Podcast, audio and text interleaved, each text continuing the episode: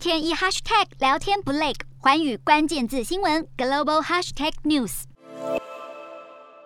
官员们认真听讲，俄罗斯总统普京再次召开会议，要解决西方一连串制裁带来的经济问题。他更说，这些制裁是非法的，只要克服困境，俄国就会变得更强大。不过，为了报复西方制裁，根据俄国媒体报道，莫斯科已经下令要禁止汽车、飞机和无人机出口。这项禁令实施到今年年底。此外，根据俄国经济部公告，为了确保国内粮食供应无虞，将禁止向欧亚经济联盟成员国出口小麦、黑麦、大麦和玉米。这将会实施到八月三十一号。欧亚经济联盟国家包括亚美尼亚、白俄罗斯、哈萨克和吉尔吉斯。俄国也将禁止把糖出口到第三国，直到八月三十一号。但欧亚经经济联盟国家可能享有豁免。不止如此，其他反制措施可能还包括限制外国船只进入俄国港口。彭博社则是披露，美国可能会取消俄国的贸易最惠国待遇，这形同是结束美俄之间的正常贸易关系，为将来可能提高俄国产品进口关税清除路障。这场你来我往的制裁大战，在乌克兰战争未停歇前，还会